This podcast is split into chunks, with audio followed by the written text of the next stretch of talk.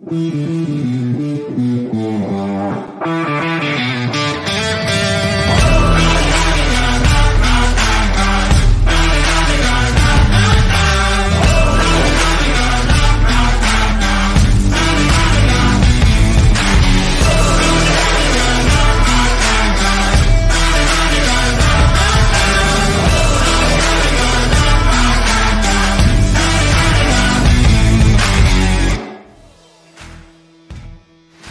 Bienvenidos al fin de semana de finales de conferencia. Cuatro equipos son los que quedan vivos en la mejor liga del mundo.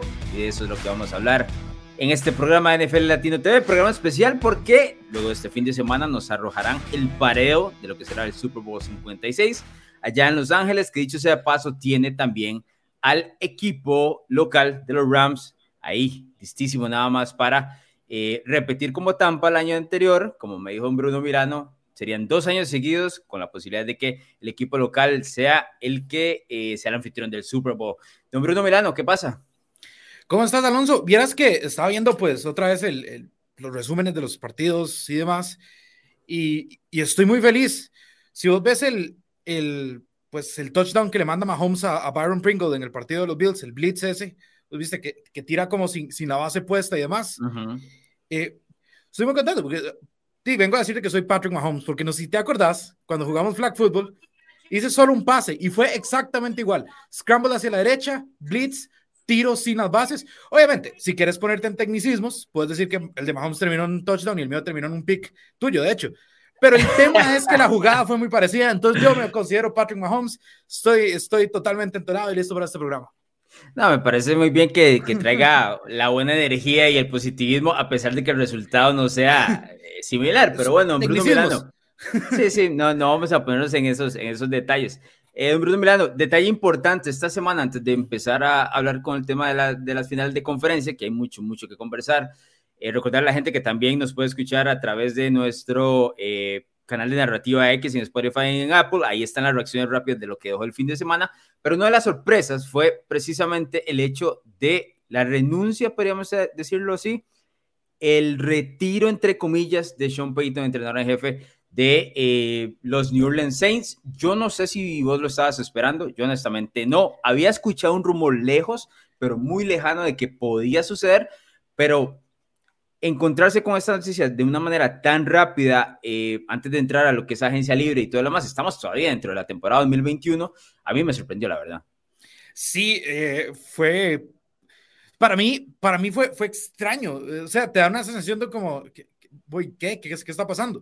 Porque es un tipo que viene teniendo temporadas ganadoras desde hace, desde hace rato, que hace dos años era un equipo contendiente del Super Bowl. Em, es un tipo joven, sea, si Bruce Arians se retira o si Belichick se retira, dice, bueno, ya está, ya fueron, ¿verdad? Está bien. Claro, claro. Pero Sean Payton tiene 58 años, ni siquiera ha llegado a los 60. Entonces, por ese lado, uno, uno se queda como. Yo creo que simplemente dijo, viejo, pasé de Drew Brees y aquí mi opción es James. Mejor me retiro. Antes de, no solo eso, eh, los Saints están con 70 millones de dólares bajo. Exacto, no puede hacer nada. Exacto, y fue como que prácticamente, eh, ¿qué podríamos decir? Hipotecó todo el futuro del equipo en las últimas dos, tres temporadas tratando de llegar a un Super Bowl más y claramente no lo logró, pero dice, bueno, vean, tal deuda yo me lavo las manos y me voy. Claro, eh, la ciudad de New Orleans y el equipo de los seis no tiene absolutamente nada que pedirle a, Sean Payton. De hecho, veamos algunos datos de Bruno oh, Milano, campeón del Super Bowl 44 en aquella victoria que tuvieron sobre los Indianapolis Colts. Eh, para mí, ese equipo del 2009 de los Saints uno de los mejores equipos que yo he visto, eh, por lo menos en este siglo, con una ofensiva absolutamente brillante. Eh, e innovadora, Innovadora, ese, era un Sean Payton, sí, sin miedo. O sea, cuando, cuando haces un onside kick sin necesidad de hacer un onside kick, es porque, es porque no le tenés miedo a nada, yo. Fue un gran Super Bowl ese, tenía dos muy buenos mariscales de campo. Para mí, ese Super Bowl del 2009 tenía Peyton Manning en su prime. Eh, ya un Peyton Manning sin miedo, eh, eh, que había ya rebasado sus fantasmas, ¿no? Luego de ganarle a los Bears en, el Super Bowl tres años antes. De hecho, en ese mismo, ese mismo año, eh, Sean Payton y los Saints habían llegado a la final de la Nacional, pero se quedaron contra los, contra los Bears. Es decir, si hubiesen podido enfrentar dos veces a los Colts. Fue campeón de la NFC Sur ocho veces, la última de ellas el año pasado. Y ojo a esto, el porcentaje de victorias de los Saints cuando Sean Payton no estaba, es decir, antes de que llegara, punto 40. Y luego con Sean Payton, él solo en 10 años logró llevar ese porcentaje a punto 61, lo subió más de un 21%. Eh, por supuesto, lo convirtió en una franquicia ganadora. Lo que se veía y se percibía de los Saints hace 15 años es muy diferente a lo que se percibe hoy y tiene que ir de la mano con Peyton, por supuesto de la mano de Drew Brees también, ¿verdad? Eso no se lo vamos a quitar. Peyton tuvo la sapiencia, a diferencia de Nick Saban, hoy el entrenador en jefe de Alabama, de que le dio una oportunidad y quería a Drew Brees a pesar de que tenía un problema en el hombro. No sé si se recordás, en el 2006, Brees era agente libre y estaba entre Miami y New Orleans. Bueno, el equipo de eh, Miami dijo, no, voy con Dante Culpepper porque es el que está más sano y le salió el tiro por la culata. Eh, temporadas con más de 10 victorias, 5 nada más antes de que llegara Sean Payton, 9 después de, de su llegada y el récord de temporada regular, 152 victorias, 89 derrotas y récord de playoff 9 y 8. Precisamente en ese récord de playoff es el que me quiero enfocar porque hay mucha gente que cuestiona el hecho de que Peyton tuviera a Drew Brees todos estos años de Bruno Milano y que no pudiese conseguir más títulos. ¿Cómo hacemos un balance para no ser tan malagradecidos y para llegar al punto de decir, no, si la verdad debió haber conquistado más? Es decir, ¿cuál de los dos lados es el correcto? A ver, yo creo que, no, yo, yo creo que no hay nada que reclamarle. O sea, obviamente vamos a sacar, como siempre deberíamos hacer, a Bill Belichick y a Tom Brady de la ecuación, porque son mesas aparte, ¿verdad? Quitando eso, eh, Pete Carroll tiene un Super Bowl, Mike Tomlin tiene un Super Bowl, este, Bruce Arians tiene un Super Bowl, Andy Reid tiene un Super Bowl. Estamos hablando de la crema de la crema, quitando a Belichick. Entonces, si yo viera que hay otros coaches de, ese, de, de, de, esa, de esa longevidad, digamos, con tres, dos, tres, super, yo te digo, bueno, sí, tal vez sí se quedó. Viendo que a todos les cuesta, si acaso, llegar a uno, y si logran llegar a dos, probablemente lo pierden y solo se quedan con uno. Entonces yo te digo, creo que sería un poco injusto venir a decir, a masacrar a Peyton y decirle, bueno, es que un 9 y 8 en, en playoffs, solo, solo tenías a Drew Brees y solo pudiste eh, tener un super. Creo, creo que es un poco injusto. Además, yo vuelvo a lo mismo. Yo entiendo que los head coaches son sumamente importantes, pero los head coaches no juegan. Si Drew Brees baja a su nivel, no puede hacer nada Sean Payton si tiene lesiones, si Michael Thomas se pierde toda si tuvieron mala suerte también. Si tuvieron mala suerte en, en, la marca en, el, en aquel juego contra los, los Minnesota Vikings, ¿no? Marco Williams eh, eh, tiene una taclea libre, deja ir a Stephon Dix y se acaba el sueño de los, de los Saints. Eh, la mala llamada de los entrenadores, eh, no, de los entrenadores, no, de los referees en aquel juego de la Nacional contra los Rams. Eh, sí, hay varias situaciones que le juegan en contra, pero digamos, ¿dónde hacemos la comparación como, porque por ejemplo, a Mike McCarthy se le critica mucho que no pudiese llegar a otro Super Bowl con Aaron Rodgers. Creo que es algo similar, pero hay un respeto mucho más grande por Peyton que lo hay por, por McCarthy. ¿Cuál, ¿Cuál es la diferencia y que uno, uno merezca o obtenga ese, ese, ¿qué podríamos decir? Ese respeto y, y el otro no. Ok, eh, y lo hemos mencionado estas últimas semanas, Alonso. McCarthy es un fósil y es un fósil hace 10 años. Sean Payton es innovador, es todo lo contrario. Ve el récord de Sean Payton sin Drew Brees, sigue siendo espectacular. Entonces, teniendo en cuenta esta temporada donde igual quedaron por encima de 500, eh, obviamente no fueron a playoffs y demás, teniendo ahí de ir a playoffs, ahí nomás. Exacto, hasta la última semana, tuviendo que jugar con James Winston, con Tyson Hill y con Trevor Simeon. Entonces, uno dice, o sea, no, no hay, o sea, no hay comparación.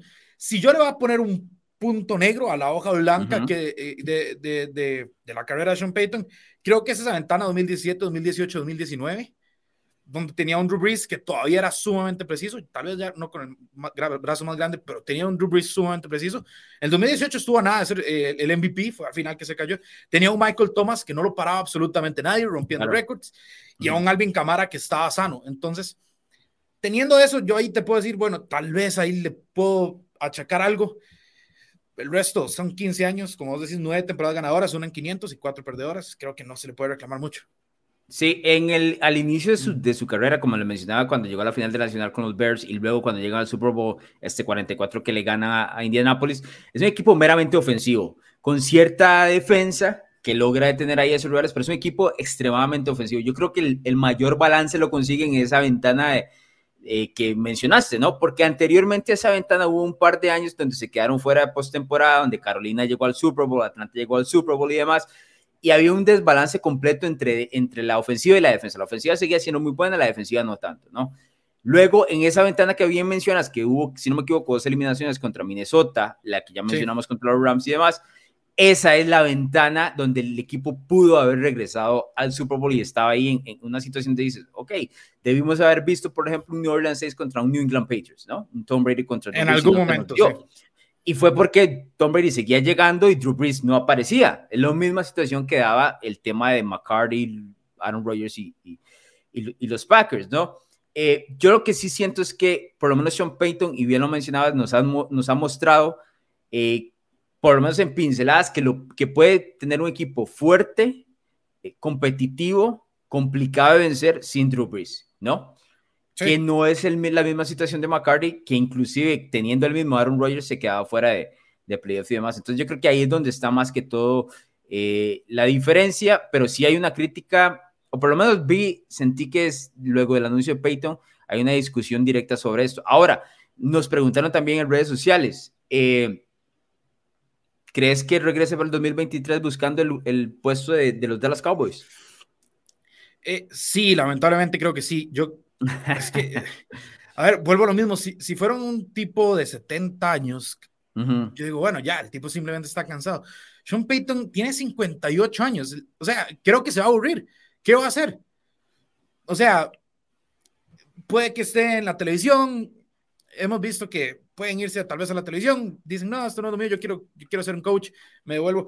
Y un Dallas Cowboys, un equipo como Dallas Cowboys, una franquicia grande, que en teoría va a tener un equipo que puede pelear para algo serio, o sea, no tiene que ser una reestructuración como sería quedarse en los Saints, teniendo pasado en los Dallas Cowboys también, eh, pues creo que podría intentarlo, además de que Jerry le va a soltar billete, ¿verdad? Entonces, claro. no lo veo descabellado para nada que vuelva en, en creo que se puede dar un año sabático y después ya ver, cómo está la situación con los Cowboys.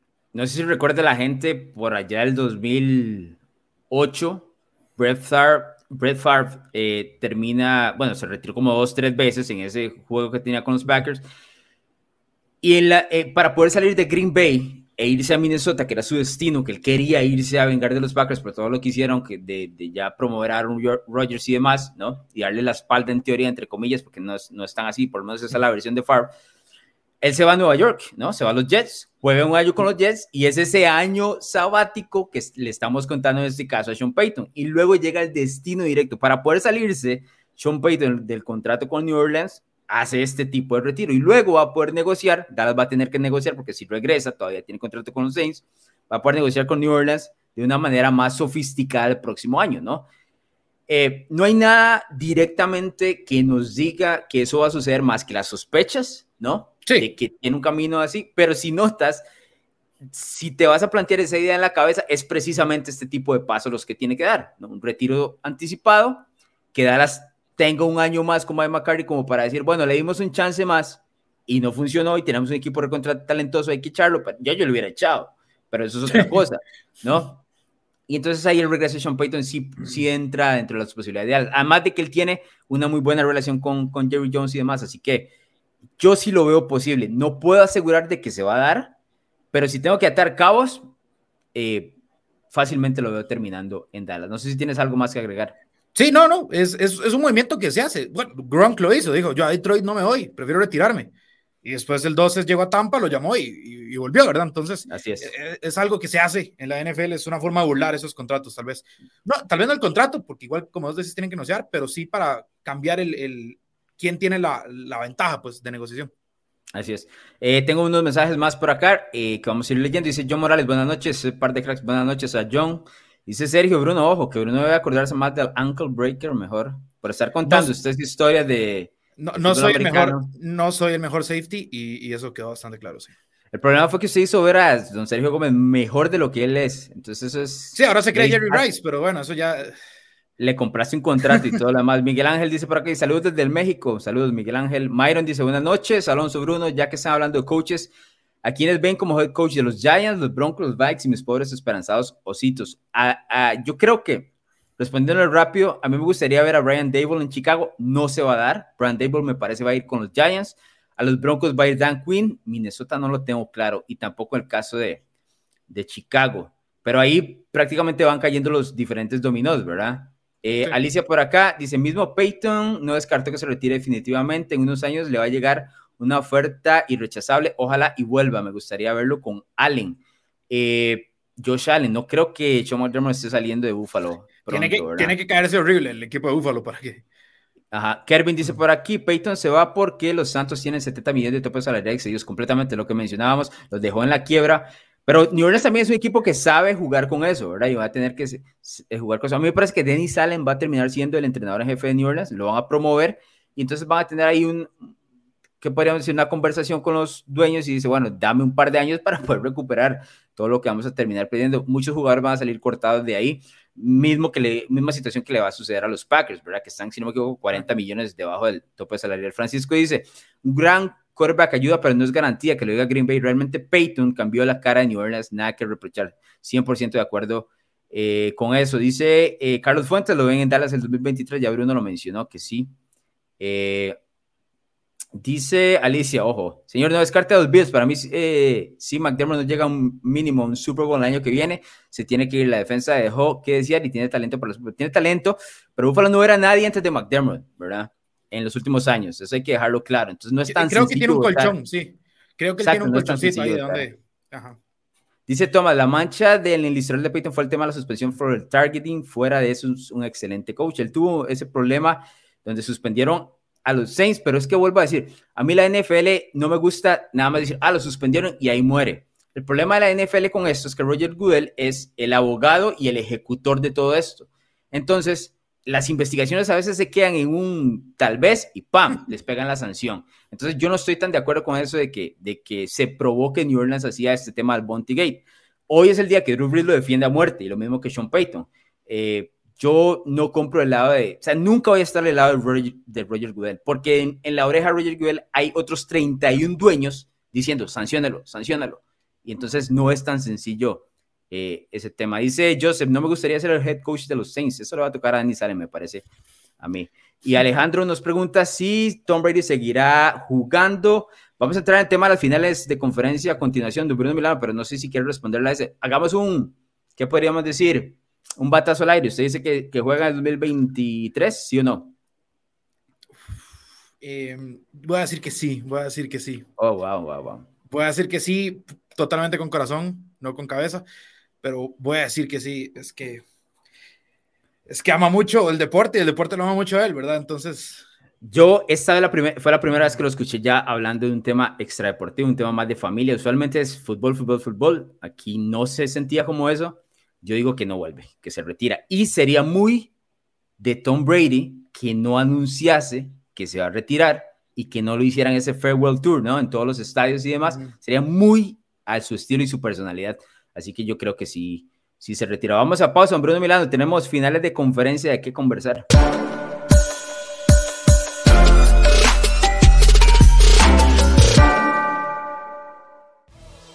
De regreso en NFL Latino TV, gracias por estar con nosotros. Recordarle a la gente que puede encontrar el podcast a través de Spotify y Apple Podcast en el canal de Narrativa X. Así además van a encontrar muchísimos otros eh, programas, no solo de deportes, sino también de cómics y películas y demás ahí en Narrativa X. Encuentra, por supuesto, a NFL Latino y muchas gracias a toda la gente que se ha suscrito en las últimas dos semanas. Han caído un montón, especialmente con el tema de la postemporada y las reacciones rápidas que hemos hecho aquí con don Bruno Melano. Bruno Melano, precisamente, hay que hablar de las finales de conferencia.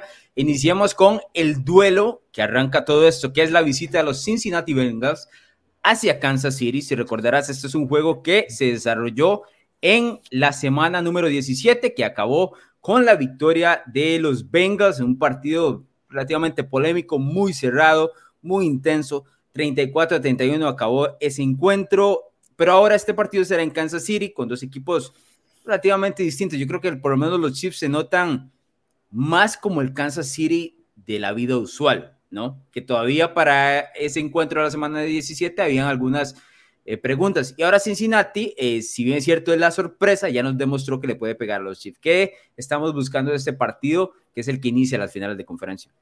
Sí, yo creo que evidentemente, por cómo son las ofensivas y por cómo son las defensivas, esto tiene pinto a través de una balacera, ¿verdad? Mm. Eh, que sería una segunda consecutiva para, para Kansas City en este caso.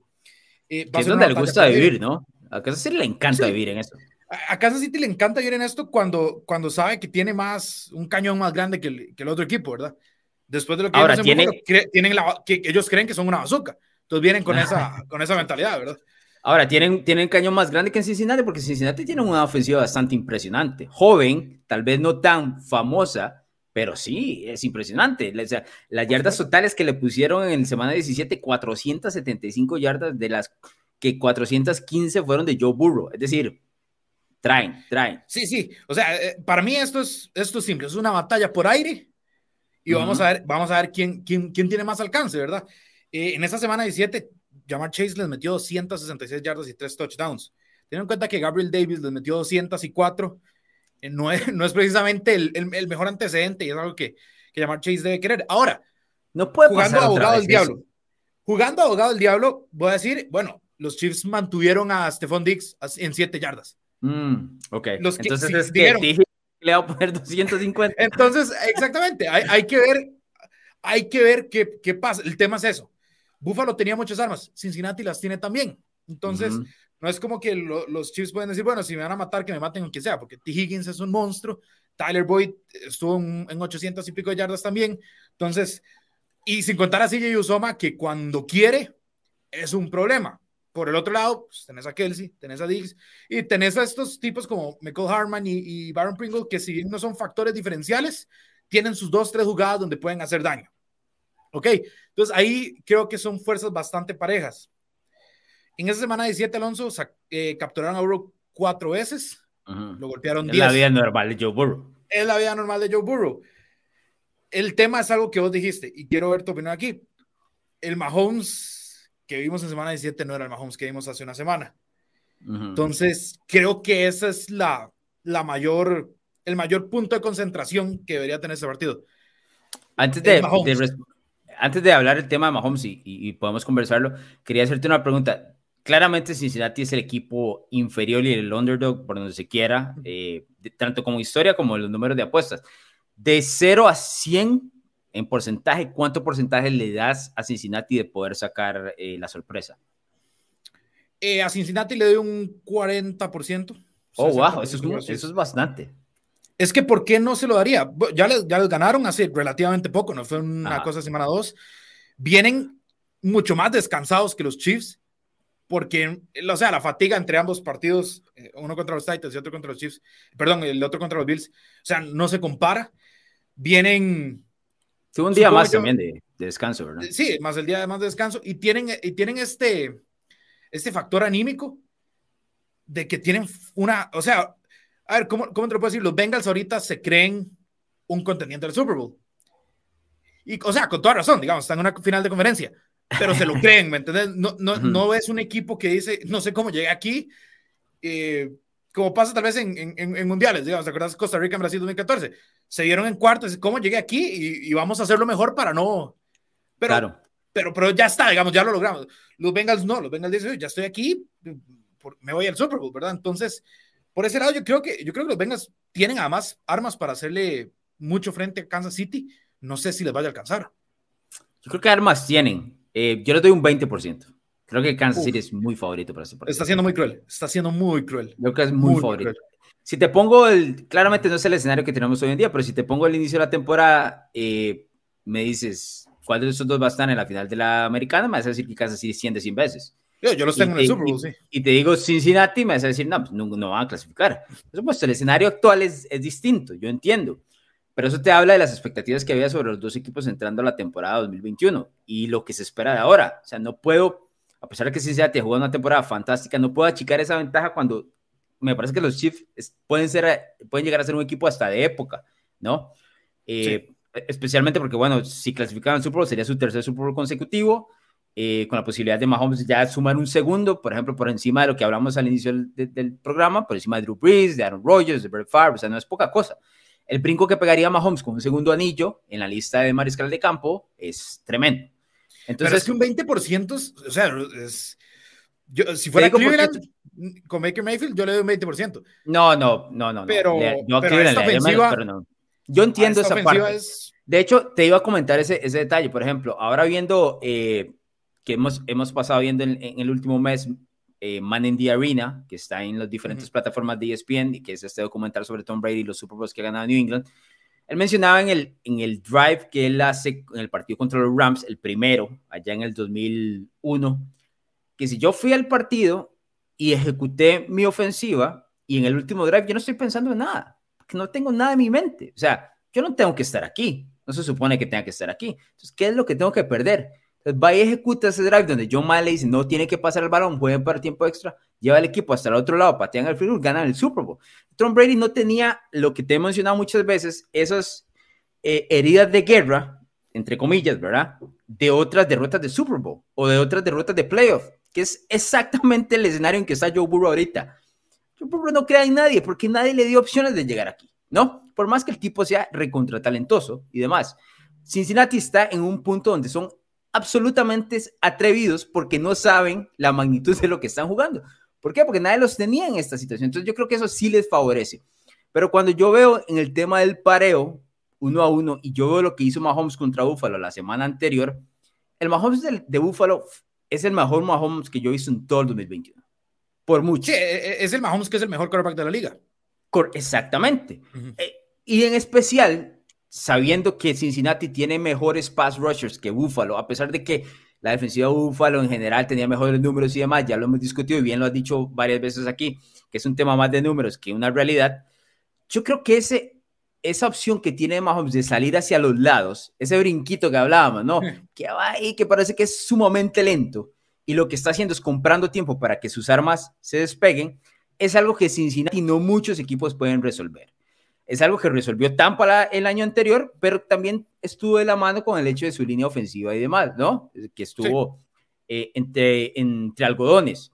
Yo no creo que Cincinnati, esta defensiva, pueda detener a Mahomes. Cincinnati tuvo mucha suerte la semana anterior contra Tennessee, porque Ryan Tannehill decidió regalarles el balón tres veces y cometer errores de errores de errores. Yo no veo a Kansas City haciendo esos, errores. Y vos me decís por el otro lado, bueno, pero Joe Burrow puede poner la misma cantidad de puntos y yardas y todo lo demás. Estoy de acuerdo. El tipo es una bestia. Uno de los mejores mariscales que vamos a ver en los siguientes 10 años. Pero creo que llegó a esta etapa muy temprano en su carrera.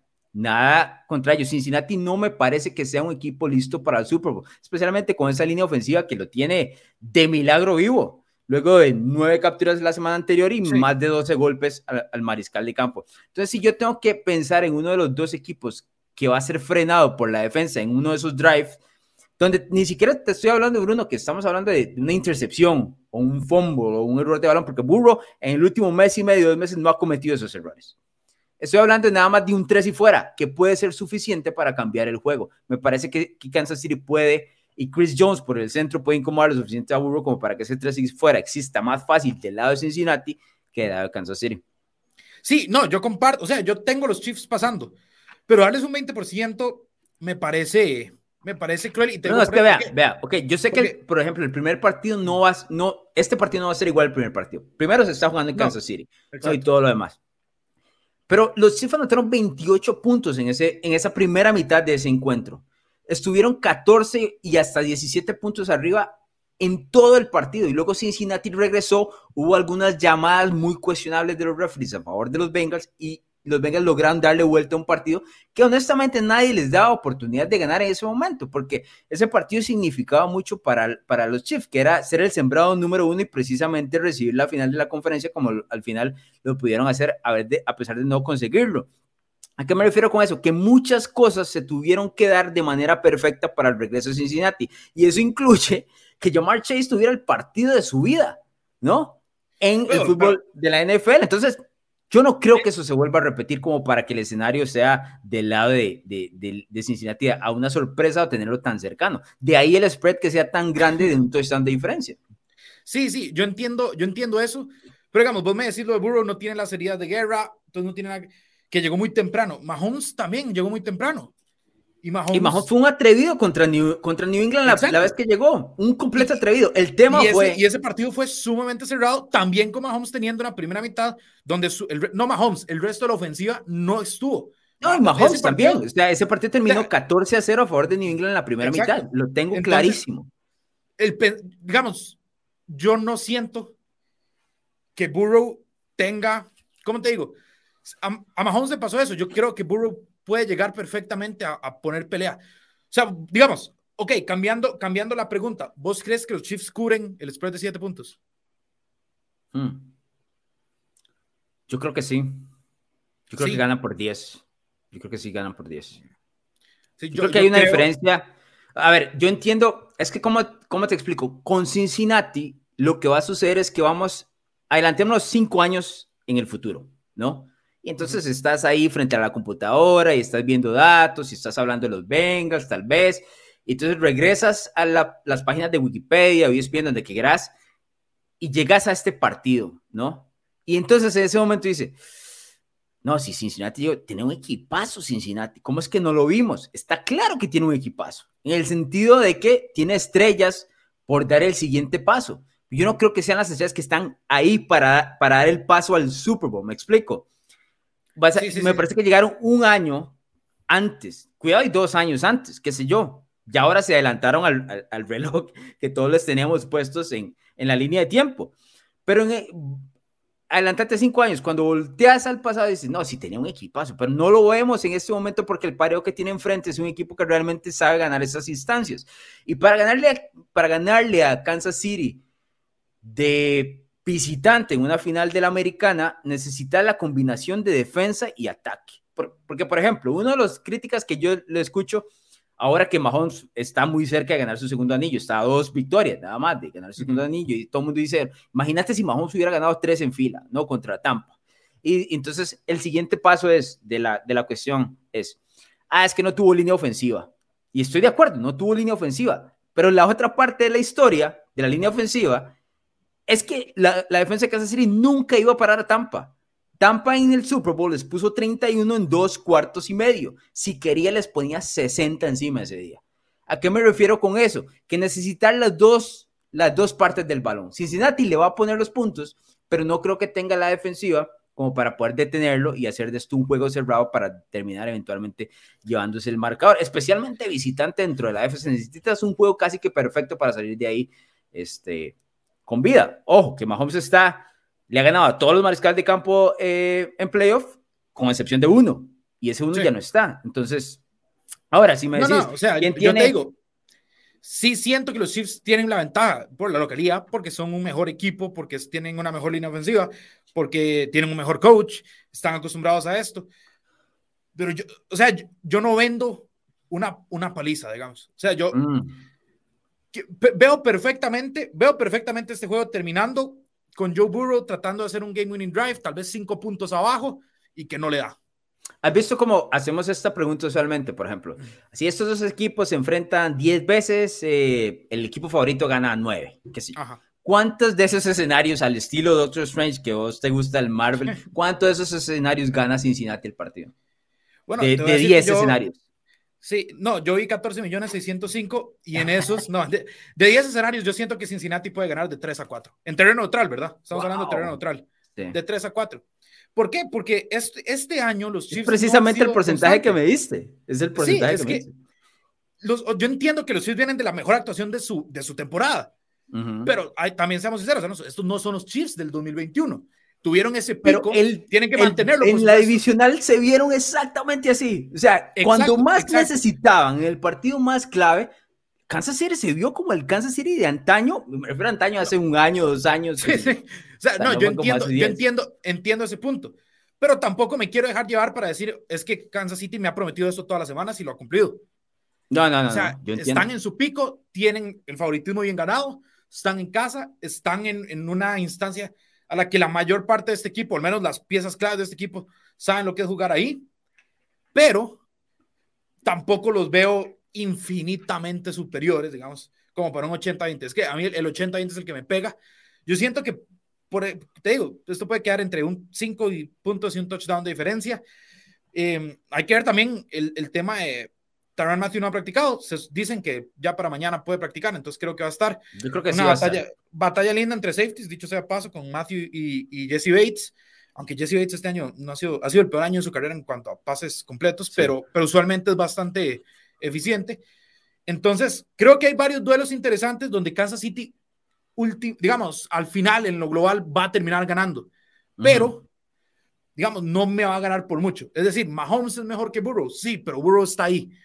Eh, T. Higgins, Tariq Hill, Travis Kelsey. o sea, el tema de los mariscales de campo influye. El tema de los mariscales de campo influye. Pero si yo, te, como te digo, si yo tengo que comprar una, una, de las dos defensivas para parar al contrario en un momento clave, yo creo que, y jugando el tema de la localidad y demás, me parece que, que Kansas City tiene esa, esa oportunidad más amplia que, que Cincinnati. También me gustaría saber si, este, si esta ofensiva de, de, ofensiva, no, en general el equipo de Cincinnati, que es muy joven, tiene, no sé, el temple como para ir a jugar a uno de los estadios más complicados de la NFL y salir de ahí vivo. De ahí hemos visto equipos como Houston con 24 puntos arriba, con Deshaun Watson. Vimos a Tennessee con 10 puntos arriba. Vimos a San Francisco con el Super Bueno, pero, pero, pero, pero, pero, pero, oh, pero, paremos un poco. Digamos, el tema de Houston iba 24-0, pero no era que estaban aplanando a, los a, no, a los 24-0 es increíble. Sí, pero, pero acuérdate que uno fue un regalo de equipos especiales. Está bien, pero si yo te, digo, te voy a dar 24 puntos de ventaja. No, estoy de acuerdo. Por supuesto que lo estamos, digamos. 24, exactamente.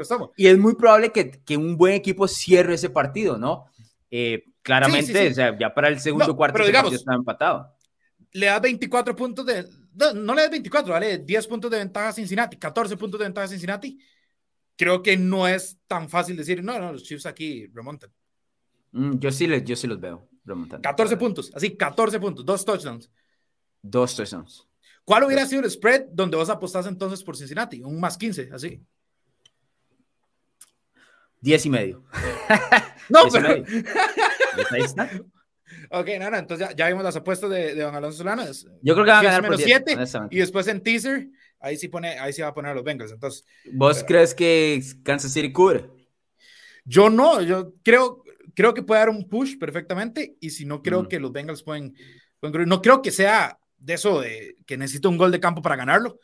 Claro. Pero como te digo, que yo veo, veo a Joe Burrow tratando de regresar, poniéndose muy cerca y no logrando llegar a la... Recordemos que Burrow y Chase, por ejemplo, ya estuvieron en una final colegial, que es un escenario bastante grande, no les tembló para no, nada. Yo, a mí, para mí, Burrow no, lo, nada lo va a inmutar. No, Exacto, yo todo eso claro. Pero el equipo sigue siendo relativamente joven, ¿no? No, no, en eso estamos Entonces, de acuerdo. En eso, estamos de acuerdo. eso es. Este, algo te iba a preguntar. Ah, ok. De estos dos equipos, no, ya sabemos que pones a Kansas City como el pico oficial y lo tuviste antes del inicio de la temporada, todo lo demás. ¿Cuál te gustaría que avanzara? No, si es, si es por gustos, yo, yo me, encantaría gusto, gusto. Joe, me encantaría ver a Joe Burrow en, en un Super Bowl. Estamos de acuerdo. Dice Gary por aquí, esperemos que los Bengals hagan la jugada y eliminen a Kansas City.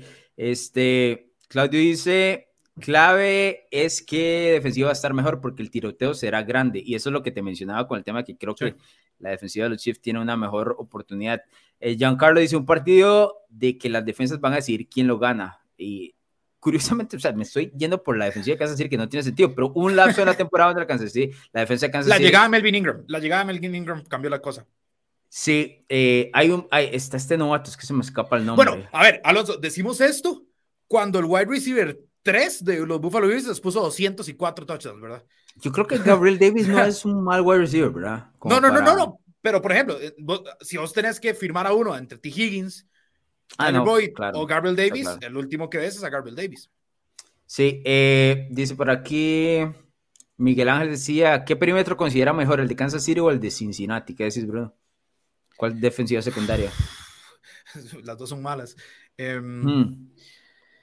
me, me, va a quedar, me va a quedar con la, de, con la de Kansas City porque tiene a uno de los mejores, si no el mejor strong safety de, de la liga. Y eso puede llegar a ser un factor, digamos. Yo me voy a quedar con la Cincinnati. Sin embargo, creo que el front, Por... seven, de, el front seven de Kansas City le va a llegar más fácil a Burrow. El tema de Cincinnati el, el reloj. es que tiene, tiene química porque muchos estuvieron en los Saints, digamos, se conocen, ¿verdad? Uh -huh. en, entonces, sí, sí, por ahí, sí. Por ahí puedes jugar. jugar creo que son como, son dos de los en la secundaria y Trey Hendrickson. Dice Exacto. Mario por aquí, saludos. A mi parecer, este juego se define por las defensas y la defensa de los Bengals ganó el juego pasado teniendo el ánimo arriba, arriba y la de Kansas City viene muy cansada, lo ganan los Bengals. Peter dice, Mahomes es demasiado. Mahomes, y encima súmele que tiene una compenetración con su equipo de ataque que lo hace mortal, de acuerdo. Josué dice que van a matar a Burrito. Eso es, si no lo mataron la semana pasada, yo sí. creo que esta, esta la sobrevive. Y Ricardo dice por aquí, Joey B será la criptonita de Pat por un buen rato. Acuérdese de este comentario. Es más, le traigo acotación si ganan los, los Bengals. Este, vamos a ver, porque tengo muchos mensajes. Vea cómo se me fue el tiempo, hombre, no mirando. Es increíble. Yo, feliz viendo a Burrow, a Burrow Mahomes toda la vida, ¿verdad? de acuerdo. Feliz. Lo que pasa es que no puedo sacar a Josh Allen después de lo, de lo hecho el, el domingo. Eh, tiene que ir ahí. Y a Herbert, o sea, no puedo, es que va a estar fantástico en los siguientes años. Eric dice: Para mí, el sueño de los Bengals llega hasta aquí con esa línea ofensiva. Es casi un milagro que llegaran a la final de la FC. Estoy de acuerdo. Eh, Myron dice: 20% es como que tu quarterback fuera Kirk Cousins, tu coach Mike Zimmer, mínimo el 35% de posibilidades para Cincinnati. Y mitigo el porcentaje por la inexperiencia del equipo y del head coach en estas instancias. Y Dorcas dice, Joe Burrow dijo que ya está harto de no ser favorito. Ojo que pueden sorprender, yo sí los tengo en el Super Bowl. Eh, yo, o sea, no les quito la posibilidad de que sorprendan, en lo absoluto. Pero si lo veo... Me estás diciendo que 10 puntos de diferencia. Sí, porque, pero le estoy dando el 20%. O sea, hay un 20% que existe. Ah, el 20% es una posibilidad de ganar, dos veces de 10. bueno, sí, está bien. Eso es. Ahora, si te digo, la, pero, pero en terreno neutral, si te digo en Arrowhead, igual les das un 2 de, un, de 10. Es, es, que estoy tomando en cuenta Arrowhead. Yo estoy tomando en cuenta Arrowhead. Por eso es que les doy 2 de 10. Es ahí. Si me decís, si me decís el Cincinnati, el, el, porcentaje cambia. Pero no es el Cincinnati, el juego es, el juego es en Kansas City y eso lo tomo, lo tomo en cuenta. Sergio dice, coincido con Bruno, les doy un 40% de probabilidades. Eh, por aquí decía Carlos, dice, coincido con Bruno, hay que darle más respeto a Cincinnati, 60-40 me parece justo para los Bengals, no se van a regalar. No creo que se regalen, creo que el otro equipo es mejor. Eh, John dice 30 a 24 los Bengals. 30 Chief, 24 Bengals, ese es mi Perfectamente. Dice, por personas como Alonso es que Cincinnati se hace más fuerte. Ya, ya, ya, te está cayendo otra, otra, otra, otra barra, ¿verdad? Y a mí me encanta. Muchacho. A mí me encanta A mí ese, de ese tren nadie me va a bajar. O sea, Pero ya, te, ya, ya te están cayendo los de la jungla. Tengo que, dar, tengo que dar dos tipos de pronósticos. El que quiero que pase y el que creo que va a pasar. Entonces hay que dejarlo claro. Uriel dice por acá, esta postemporada los equipos han reducido la distancia en punto, de lo cual ha puesto los juegos muy apretados en el final. La probabilidad es, es que al final del cuarto periodo esté muy cerrado el juego. Ojo, en la ronda divisional, la ronda de Walkers no fue tan así, ¿verdad? Si no, pregúntenle a los New England Patriots. Dice eh, Carlos Piña, gracias por salvarme de otro debate sin debate. Ok, está bien, don Carlos eh, Piña. Y eh, Dice Ricardo que será como cuando Eli salió vivo del Lambeau Field. Lo que pasa es que tiene un defensor, un defensor, los Giants. Esto no es lo mismo. Cincinnati está basado en ofensiva, lo mismo que el cuadro de los Chiefs. Pasemos al siguiente duelo, que para mí, honestamente, Bruno Miranda, por más que me encante Cincinnati, Joe Burrow y Patrick Mahomes, este se me hace el más fascinante. La visita de San Francisco a Los Ángeles. ¿Por qué se me hace el más fascinante? Porque es un duelo de entrenadores en jefe que se conocen mucho, donde Kyle Shanahan le ha pegado seis veces, las últimas seis veces a Sean McVay, me parece fantástico lo que podemos encontrar en ese encuentro. Y curiosamente, a diferencia de Bruno Miranda, de lo que es este, que lo tengo, ok, de lo que es el duelo, por ejemplo, de Cincinnati y Kansas City, donde usualmente tomamos en cuenta en las finales de conferencia el tema de la localidad, el ambiente de la localidad, en Los Ángeles ese ambiente no va a funcionar. Se espera un 50% de aficionados del equipo de, de San Francisco. Sí, te iba a decir que los, que los fans de San Francisco van a viajar. O sea, estos tipos van a viajar. Y tampoco tenemos el hecho de que, ah, bueno, es que un equipo está acostumbrado y el otro no. Porque llegaron en su, a Super Bowls en años consecutivos, básicamente con la misma. con las mismas figuras, ¿verdad? Exacto, con las mismas figuras. Quitando obviamente el cambio de Goff por Stafford y, y demás. En todo caso, los Rams han mejorado. San Francisco creo que ha mantenido su, su base, a pesar de ya no tener como Raheem Mustard, bueno, tenés a, Elijah Mitchell, ya ha sustituido bien esas, pero sigue teniendo a Jimmy, sigue teniendo a Kittle, sigue teniendo a, varios de la línea ofensiva y demás. Entonces creo que este es un partido mucho más parejo, aunque obviamente uno ve que lleva San Francisco seis victorias consecutivas y uno dice, bueno, aquí uno es claramente superior. le preguntaron a, a McVay si, si Kyle estaba en la cabeza. Sí, ¿y qué dijo? Dijo que no, que no iba a decir que sí. Dijo, no, no. Yo, yo no, yo hubiera dicho que sí. por supuesto que está en mi cabeza, es el coach que voy a enfrentar. ¿Quién va a estar en mi cabeza? Eh, Sean Payton, que se retiró, ¿verdad? Está bien jugado, pero no, o sea, Eso, eso va con un poquito de golpe al ego. Entonces, es que el eh, tema, digamos, no va a admitir eso, nunca. Si, si vos admitís que está en tu cabeza, pero sí es que, es que obviamente es tu coach, es, es, es, estás haciendo un Bruno, ¿verdad? Estás pidiendo el medio punto. Y creo que eso es el mejor de los casos, porque si decís no, Alonso, si decís que no, todo el mundo va a decir lo que, lo que vos y yo acabamos de decir. Bueno, obviamente va a decir que no, pero por supuesto que está. Si, si lo admitís, pero decís que obviamente es el que vas, tenés que enfrentar, creo que creo que te pones en una posición donde nadie te puede decir nada. Em, te voy a ser muy sincero, así como los Bucks fueron el mejor pareo para Stafford en el año, los, Niners son casi que el peor, si no el peor, ¿verdad? Tuvo cuatro intercepciones contra San Francisco en este año. En los dos partidos recibió más de dos capturas, 13 golpes. Em, y eso, ojo, San Francisco limpió o barrió a los Rams y Cooper Cup les puso más de 118 yardas en los dos encuentros. Es decir, ellos, ellos se tragaron el veneno de Cooper Cup, pero seguro tenían las dos dosis de vacuna de Cooper Cup, de, Cooper Cupitis, entonces lograron, lograron sorpresar la casa. Mientras que Divo Samuel les puso 130 yardas por partido. Y, evidentemente a los Rams sí les duele el, la, la, el Divo Samuel ahí, ¿verdad? Entonces, eh, es, es, un, es un partido donde, donde tenemos puntos para los dos lados. Desde semana 10, los Rams no permiten un quarterback con más de 100 de rating y Jimmy no tiene un, más de 90 de rating desde semana 15. Entonces, por ahí decimos, bueno, Jimmy lo van a asesinar. Jimmy les ganó el partido la vez pasada, ¿verdad? Exactamente. No va a estar dentro de los datos, pero si viste el partido, fue el que trajo de vuelta al equipo en el último drive y luego en, sí. tiempo extra. Por, el, otro, de hecho, vos es la única vez que creo que le has aplaudido algo a, Jimmy Garoppolo. Yo aplaudo cuando lo merecen. no puedo, no, puedo aplaudir cuando no, cuando no hay nada que aplaudir. Jimmy no se lo ha merecido. No, hasta eh, ahora. exactamente. Después, hay, hay dos temas que, que, creo que San Francisco tiene una gran ventaja. la defensa por tierra con Fred Warner, eh, que, que, lo vimos como si nunca le hubiera pasado nada en ese tobillo.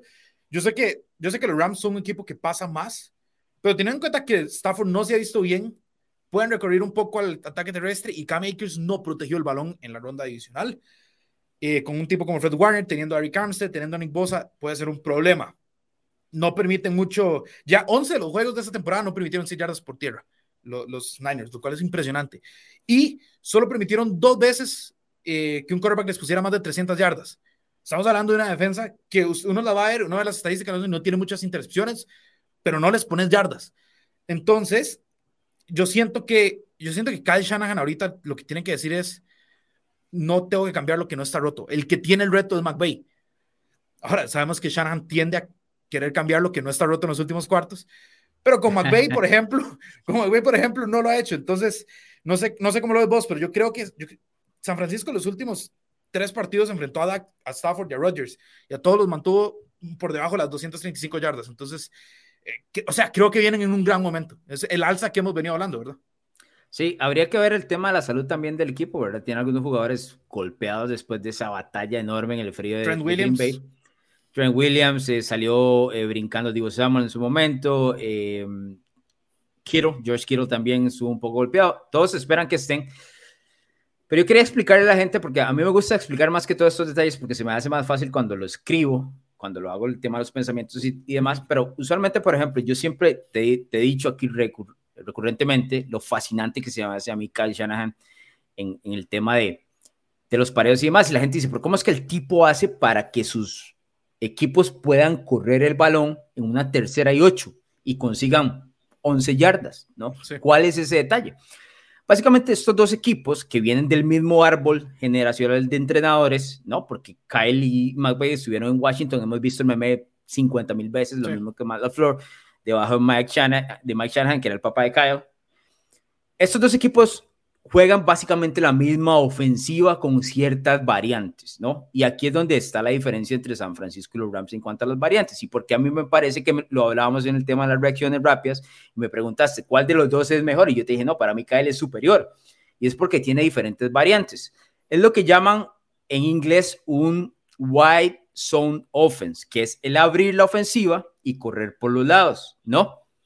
Este has visto cómo los equipos corren usualmente por el centro y chocan y no hay espacio, ¿no? En el caso de este tipo de ofensivas que hace Kyle que hace McVay, el, el correr es por afuera, pero para poder correr y encontrar los huecos, la línea ofensiva tiene que moverse de, de lado a lado, es decir, de lateral en lateral. Y entonces eso hace la complicación de que las defensivas no estén siempre con los pareos adecuados para encontrarlo, ¿no? Obviamente Kyle y Sean y Sean McVay conocen eso, lo cual vuelvo a repetir, hace del pareo, ¿no? Del juego dominó algo muy interesante porque ellos saben qué es lo que viene. Pero entonces ahí es donde hace la diferencia la ejecución. La diferencia entre los dos equipos básicamente es esta. Kyle, además de ese wine zone offense que te estoy explicando, aplica lo que conocemos como la ofensiva de la costa oeste, que fue la que trajo Bill Walsh en los años 80 y demás. Sin irme con mucho detalle, ¿qué es lo que trae la ofensiva de la costa oeste? La, ofensiva de la costa oeste lo que tiene es que un jugador llega a tal parcela del campo y el, y el mariscal de campo tiene que poner la bola en esa parcela del campo siempre. Y cómo llega el jugador, hay 50 mil variantes, ¿no? En un curl, en un slant, en un go route, en un silver, lo que sea, pero tiene que llegar a la misma parcela todo el tiempo. Eso facilita la vida de Jimmy Garoppolo. Eso facilitó la vida de Joe Montana y por muchos momentos y en ciertos esquemas, sin ser la, ofensiva de la costa oeste, directamente la que ejecutaba New England, favorecía también a Tom Brady, ¿no? Llegas al mismo puesto en 50 versiones distintas. ¿Qué es lo que pasa aquí? Cuando Kyle necesita correr y no encuentra el hueco, puede darle el balón a Jimmy, ¿no? Y decir, Jimmy, hágame este slant, búsqueme este pase este, consígame seis yardas, de, necesito cinco, consígame seis por esta ofensiva de pase, que no es la misma que ejecuta a nivel aéreo el equipo de los Rams. Pero a todo esto, además, San Francisco, a diferencia de los Rams, tiene a Kyle Justick, que es el fullback. Este amigo hace toda la diferencia entre estos porque es el que bloquea y el que abre todo. Entonces, por ejemplo, en la línea ofensiva, Trent Williams tiene que llegar a tal parcela para poder abrir el campo, ¿no? ¿Qué es lo que significa esto? Que Von Miller sabe que, que Trent Williams tiene que llegar a esa parcela. Von Miller se adelanta para ganarle la posición a Trent Williams, tal vez se la gana, pero ¿qué es lo que pasa? Como, como Justin, que está ahí, puede hacer el doble bloqueo y luego tenés a Divo Samuel, que es uno de los tipos que mejor lee el campo. Entonces, si Von Miller llega demasiado rápido, Divo puede sostener la bola medio segundo y encontrar un cambio de ruta y se va. Eso es lo que ha matado a todos estos tipos durante los últimos años. Claro, este tipo de ofensiva no funciona si no tienes un mariscal de campo correcto para ejecutarla, que es el, el por más que yo critique a Jimmy, Jimmy es el mariscal de campo correcto para esta específica ofensiva, porque no se le pide más de eso. Si Jimmy pudiera borrar de lado, sacar las tonterías de intercepciones que hace, que usualmente son del lado derecho y con pies eh, calientes, bailarines, ¿no? Bailarines. Este tipo, si usted saca eso, esta ofensiva de San Francisco sería imparable. Pero es Jimmy la única razón por la cual San Francisco no revienta a los demás eh, equipos, ¿no? Esta ofensiva no la maneja de la misma manera Matthew Stafford. Usualmente busca a, primero no tienen el fullback, ¿no? y usualmente busca a Beckham Jr., busca a Copper Cup y demás en, muchas generaciones distintas, pero son más las variantes que tiene San Francisco de ese lado por encima de los Rams. Y ahí yo creo que es donde está la diferencia de este juego. Vuelvo a repetir, no hay, ¿qué, qué diría? Eh, una ventaja local de los Rams, ¿no? No hay esto de que ir hay que ir a jugar el frío, que tengo que... No hay nada de eso. Es prácticamente ganarle ganarse en, exacto, y entre head coaches. Y aquí sí me parece que si estamos en una escalera, Kyle Shanahan está dos escalones arriba de, de McVay. Y tengo que decirlo en Bruno Milano, tengo a San Francisco en el Super Bowl. Tengo a San Francisco. pero, pero Alonso, es que, es, que, es que voy comprando de todo y después me volvés a hacer el del 80-20. No te dije 80-20, te dije... Me dijiste dos escalones, pero me dijiste dos escalones. Para mí Kyle está por encima de dos. Te hubiera podido comprar un escalón. No, para mí Kyle está dos arriba de McVay. Kyle eh, está, porque Kyle, además de eso, por ejemplo, Belichick sabe todo esto que te acabo de explicar. Y entonces agarró y dijo, a, a McVay yo le quito ciertos espacios corriendo el balón y, y, no puede, no tiene plan B. No, Kyle tiene plan B y C. McVay no tiene plan B y C. Entonces, esa es la diferencia de los dos pasos que te estoy diciendo. Por eso tengo a San Francisco y a Kansas City repitiendo el Super Bowl 54 yo, ahora en Los Ángeles. Yo sí tengo a San Francisco también. ¿Te acuerdas que te había dicho los Rams hace... Yo pensé que llevabas a los Rams. No, me dijiste que no eran oficiales, no, entonces... No, no, sí, está bien. Y tienes toda la razón, te lo dije. Yo me, yo me traje toda esta hablada solo porque pensé que traía solo Rams. Y no, voy a poner a uno aquí, pero bueno, está bien. ¿Sabes qué pasa? Eh, yo siento que es un partido que va a ser eh, complicado, porque no es que los Rams no le hacen daño a San Francisco. Recordemos que han 17-0, ¿verdad? Claro, claro, Es, es un tema de... Es un tema de que yo sí considero... ¿Vos has visto que a veces no hay un equipo que es mejor que el otro? pero es la piedra en el zapato. Claro. ¿Verdad? Bueno, vos y yo éramos, eh, somos recontraficionados del Milan y lo hablábamos, ¿te acuerdas? En el 2003, 2004. Era un equipo que siempre, pa, pa, pa, le pegaba al Milan. Y uno decía, ¿pero cómo? Yo creo que Kyle Shanahan es la pre piedra en el zapato de McVeigh, pero no siento que McVeigh sea un tipo, ¿cómo te digo? Siento que McVeigh tiene en la cabeza cómo le gano a Kyle Shanahan y siento que ha tratado de divagar y decir, no, no, yo soy el mejor equipo, tengo, tengo más talento. Tiene más talento. Tiene mucho más talento. Pero, ¿qué, siento yo? Yo creo que San Francisco no le tiene miedo por el hecho de que, digamos, si los Rams a ustedes dicen, tengo a Aaron Donald, a Leonard Floyd y a Von Miller, cualquier otro se asusta. Y tal vez los Niners no tienen a tres, pero tienen a Nick Bosa y a Eric Armstead, que Eric Armstead ya seis capturas en los últimos cuatro partidos. Entonces ah, dicen, con estos dos, impresionante. con estos dos yo le hago frente, no se intimidan. Y ahí es donde yo creo que hay un choque, donde Shanahan es, es el que reta a McVeigh a decir, vos me tenés que ganar a mí, yo no te tengo que ganar a vos. Ah, 100%. Exactamente. 100% y ahí creo que es donde San Francisco va a ganar ese partido. Creo que va a ser ahí. O sea, eh, creo que es un partido mucho más mental de lo que parece.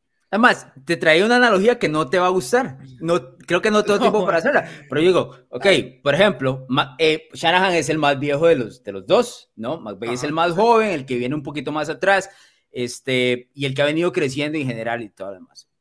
Es exactamente como vos y yo. Yo soy el más viejo, tengo más tiempo aquí. Cuando jugamos batalla, yo no tengo que hacer nada. Vos tenés que ganarme a mí. No, yo tengo que ganar. Entonces, ¿quién está en la cabeza de quién cuando jugamos batalla? Es lo mismo como Belichick. es, es exactamente lo mismo. Y por eso estoy 100% de acuerdo con lo que dijiste. Es Kyle, tengo mi planteamiento, tengo mi plan B por si me hacen algo de más, pero es El que tiene que salirse de su zona de confort para probar algo más y tratar eh, de ganarme. Tengo mensajes de Bruno Milano. Dígame. Antes de que, de que le das mensajes, ¿ves muchos puntos? Digamos, la línea está en 46. ¿Ves over-under? ¿Cómo, ¿Cómo lo ves ahí? ¿Altas o bajas? Creo que va a ser como un 21-17 por ahí. Yo te iba a decir lo mismo. Yo creo que queda under porque... Va a estar bueno, va a estar bueno. Sí, pero porque va a ser muy cerrado. Creo que ese es el tema. Creo que va a ser. a mí me gustan, a mí me gustan esos partidos en enero, honestamente. Por ejemplo, yo el, San Francisco Green Bay, por más que quedara 13 a 10, lo disfruté un carajo. Obviamente por el resultado más todavía, ¿verdad? Pero lo disfruté un carajo porque es el clásico partido de playoff con que yo crecí. Que no es lo mismo que el, que el Buffalo Kansas City, que también lo disfruto, pero por otra cuestión completamente distinta. Dice Julián, los Rams para ganar deben parar a Divo Samuel, de acuerdo, es definitivamente que se ha convertido. No es el tema. Este, Carlos dice, por aquello me refería a que estaba viendo otro debate presidencial. Ah, no, Carlos, o sea, con políticas a otro lado, por favor. Aquí estamos con lo bonito del fútbol americano. Dice por aquí Marlon, Samuel va a ser el héroe, partidazo cerrado que ganará San Francisco y otro lunes de goma. Gracias a la NFL, estoy de acuerdo. Eh, Myron dice, a pesar de que Jimmy G, a pesar de Jimmy G, San Francisco va a ganar este partido, claro está, la balanza se puede inclinar a favor de los Rams, sí, y solo si la defensa frena a Samuel quiero y las armas secundarias de los Niners. Este partido le doy un 52% a los Niners y termina 30 a 28, o sea, lo ve de mucho. Este, Cristóbal dice que Nick Bosa será el, hombre del partido con capturas claves sobre eh, Matthew Stafford. Eh, Adad dice por acá, el primer enfrentamiento versus los Rams en Liga Stadium despertó a los 49ers de una temporada que iba en caída. El segundo permitió que los Niners entraran en playoff, de acuerdo. O sea, San Francisco, eh, los Rams han tenido dos maneras de eliminar prácticamente a los, a los Niners y no han podido eh, en las últimas, eh, bueno, en el último año. Francisco dice, si McVay quiere quitarle la oportunidad a Shanahan, este es el momento perfecto para ello, pero si es un partido sumamente cerrado. Es lo que hablábamos en la reacción rápida, Bruno Milano. Este partido vale por todos los que ha perdido McVay. Sí, sí, sí. O sea, él te firma volver a perder seis si, si gana este partido, digamos. Eh, por aquí decía Hugo, hola Bruno Alonso, espero que puedan contar cuál fue la racha que acaba de perder Alonso, de qué se trataba. Me quedé con la duda en el episodio pasado. Llevaba 10 años, 11, desde el 2009, en colocar al menos un equipo al inicio de la temporada en el Super Bowl. Esta vez, esa fue la racha que, que se quedó ahí. Dice David, Go Niners, saludos desde Mexicali, Baja California, saludos. David, Bruno, me estoy pasando la hora, así que ya, este, ojo este, Bruno Dice por aquí, vaya analogía. ¿Está viendo? Se la puse como sí, Pero, pero, pero, ¿viste, ¿viste lo que yo te dije, verdad? Sí, sí, sí, pero es porque sos mi real de turno, entonces eh, hay, hay, juego, por el medio punto. Dicho sea paso, si los Rams por alguna razón llegan a ganar, me atengo a las predicciones de las reacciones rápidas, ¿verdad? Para que ah, no, Bruno, o sea, aquí, es ese juego aquí hay que buscar, aquí hay que buscar los loopholes por donde sea. Eh, nada más para terminar, Alonso, hay que poner el ojo porque ¿Te acuerdas cuando dijiste que Gronk no, no había explotado el juego? George Kittle no lo ha hecho tampoco, ¿verdad? Tienes razón. Sería. Sería... Podría ser un buen juego para, para, para Kittle. Aunque tuvo recepciones en Lambo fantásticas tuvo una y claves. Buena. Última de estas. Sebastián, sí, Sebastián dice, Jimmy lo pierde, chao Niners, Bengals, la sorpresa. Don Bruno Milano, nos vamos, no tenemos más tiempo, me pasé un minuto, no sé qué vamos a hacer con este corte. Dígale a la gente que nos vemos, ¿qué? El próximo domingo. El próximo domingo, reacciones rápidas y que nos sigan en todas las redes sociales. Así es, recuerde en arroba NFL Latino. Ahí estamos, Spotify, también Apple, a través de Narrativa X. Nos escuchamos.